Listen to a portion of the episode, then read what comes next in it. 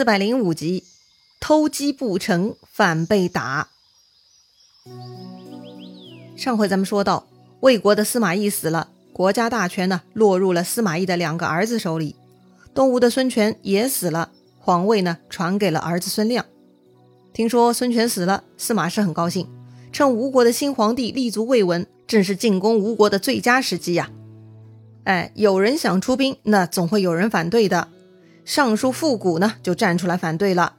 他说呀，吴国有长江之险，先帝们屡次征讨都没能成功，可见此事太难了，不如大家各守边疆，各过各的日子吧。但司马氏不同意啊，他说：“天道三十年一变，怎么能一直保持三国鼎立呢？不行，我就要伐吴。”中国古人嘛，就是相信三十年轮回这一说啊。确实，变化是正常的，哪有什么永恒不变嘛？他弟弟司马昭呢，就跟大哥想到一起了。吴国的新皇帝孙亮才十岁，一个小娃娃当皇帝，这个时候不进攻，更待何时啊？于是呢，司马师下令封弟弟司马昭为大都督，总领三路大军南下。到了这年冬天的十二月，司马昭呢，带领三军就来到东吴边界屯驻人马了。他认为啊，东兴郡最重要，所以他派王昶、冠秋简各自带上一万兵去东兴郡的两边等着，然后呢，自己带大军准备一举先拿下东兴郡。那么这个东兴郡在哪里呢？其实啊，就在今天安徽巢湖的东南面。司马昭令胡遵为先锋，总领大军先去巢湖搭浮桥，攻取东兴大堤，目标嘛就是夺下东兴郡的左右二城。这魏军来势汹汹，吴国这边也得到消息了。于是太傅诸葛恪召集众将商讨对策。有丰富作战经验的平北将军丁奉先开口了，他一针见血哈，指出东兴郡很重要，要是守不住，那么南郡、武昌都危险了。诸葛恪很同意这个观点，大家都想到一块儿去了。于是诸葛恪让丁奉带上三千水军走水路先去东兴。再派吴将吕据、唐咨、刘赞各带一万马步兵，分三路从陆地上过去接应丁奉。到时候只要听到连珠炮响，大家就水陆配合一起进攻。诸葛恪自己呢，还会率领大军随后跟上的。从这个作战安排来看，似乎吴国这边呢更立体一些。他们有水师啊，这可是无敌的。这丁奉虽然只有三千水军，但他呢搞了三十条船，开出一个船队，就率先冲向东兴了。话说，当时胡遵呢已经率军渡过浮桥，屯军在堤坝上。胡遵派出魏将桓嘉、韩宗攻打巢湖的左右二城。这两个城池呢高峻坚固，并不好打。这两个城池的吴国守将呢，分别是全端和刘略。这两个人呢也不是什么高手，看魏军人多，也不敢出城迎战。反正嘛，就是死守在城中，纹丝不动。这个时候啊，天气已经很冷了。十二月出兵，正是严寒，天降大雪。魏军啊也打不动了，于是胡遵下令在军帐中设宴，大家喝酒取暖吧。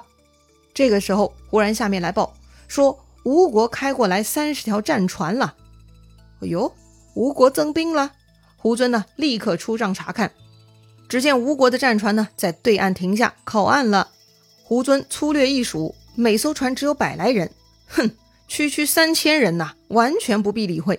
这个胡遵也够大意的哈。这么大一个吴国，怎么会只派出三千人来增援嘛？这么奇怪的现象，胡遵呢都懒得细细探索。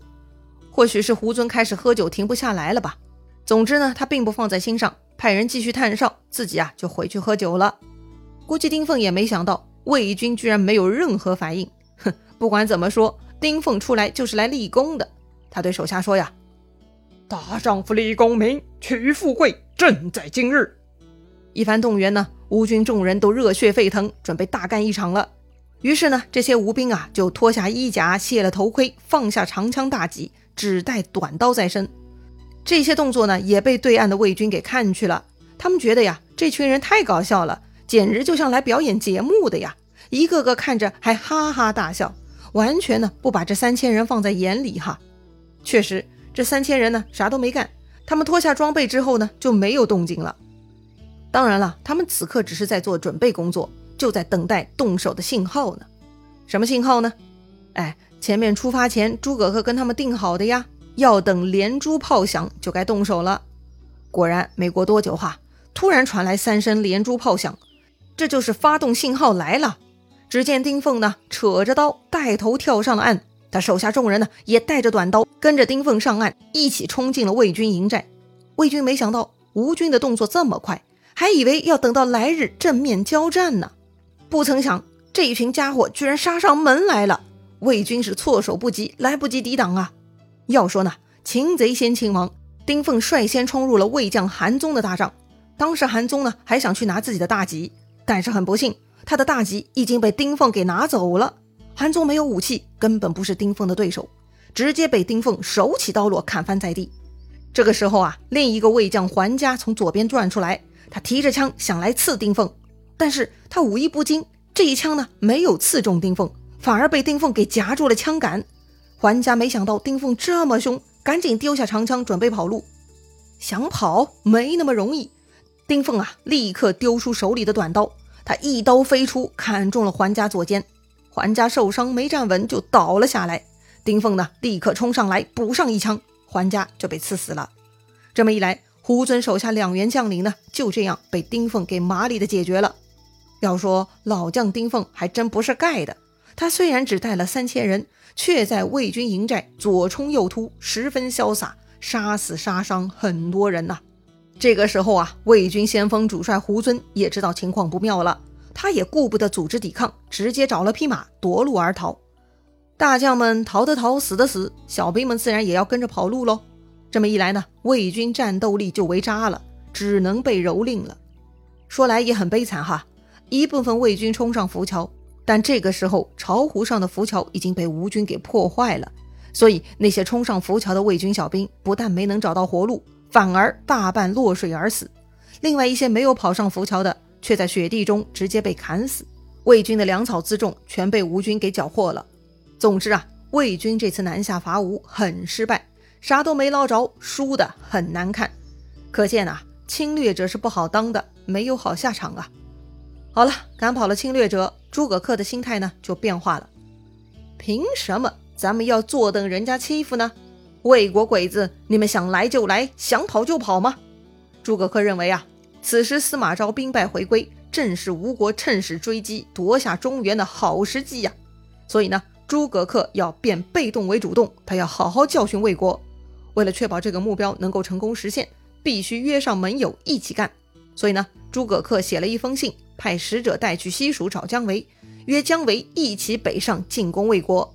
哥们儿一起上。成功之后平分天下，诸葛恪此时呢意气风发，也不等姜维的回信哈，他觉得机不可失，动作得快呀，所以呢，诸葛恪点上二十万大军，这就准备出征了。但是呢，就在大军临行前，突然地上冒出一道白气，弥漫空中，一下子遮蔽了大军的视线。哎，这是什么情况呢？好像突然间就进入了大雾天，浓雾之中对面不见呐。奇怪现象嘛，通常就是某种征兆。诸葛恪的手下有一名叫蒋延的大夫呢，就站出来劝谏诸葛恪了。他呢认识这种白气，说呀，这叫白虹，虹呢就是彩虹的虹啊。白虹的出现呢，就是丧兵之兆，不利于出师打仗。所以蒋延说，眼下不是伐魏的时候，太傅应该带兵回朝才对。大军出征，最讨厌的就是有人说丧气话，扰乱军心。诸葛恪火大了。怒骂蒋延，下令武士把他拖出去斩了。这种情况呢，通常旁边人都会帮忙求饶。在众人的苦苦哀求下，诸葛恪放了这个乌鸦嘴蒋延一条生路，罢了他的官，贬为庶人。然后啊，继续带着大军前进了。那么吴军的第一站要去哪里呢？丁奉说呀，该去新城，因为新城是魏国南方总隘口。要是咱们能夺下新城，司马师就要吓破胆了。诸葛恪呢，很认同丁奉的判断，立刻指挥大军冲向魏国的新城。新城嘛，也就是曾经孟达的驻守之地。后来诸葛亮约吴国出兵，孙权亲自率军进攻新城，当时嘛，也没有能够成功。这会儿诸葛恪他们又惦记上新城了，他们能否如愿呢？话说当时魏国新城的守城衙门将军呢，叫张特。张特发现东吴大军压境，赶紧关闭城门，转入坚守状态。然后派出快马飞奔洛阳报告。曹睿在的时候，外敌侵犯这种事情嘛，必然曹睿会招来司马懿商议。如今曹芳继位，虽然他已经长大了，但这种国家大事呢，通常呢直接被报告给司马师，也没有曹芳啥事儿哈。那司马师如何处理这件事儿呢？他手下的主簿于松建议说呀，虽然诸葛恪来势凶猛，但不足为虑。吴军远道而来，人多粮少，军粮吃完必然会撤走。待他撤军之时，趁虚追击，必然全胜。此外，最要紧的还是西边，万一此刻蜀军也来进攻，那倒是个麻烦。司马师很认同于松的观点，于是呢，派弟弟司马昭带上一支部队去西边协助郭淮提防姜维，再派冠秋简、胡遵去新城对战诸葛恪。看出来了吧？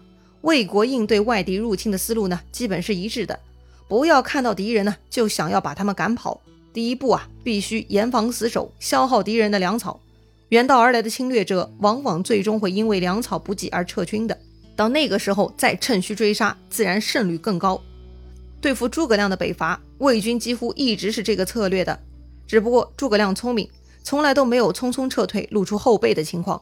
大多数情况下，诸葛亮都会很有策略性的撤退，没让魏军占到便宜。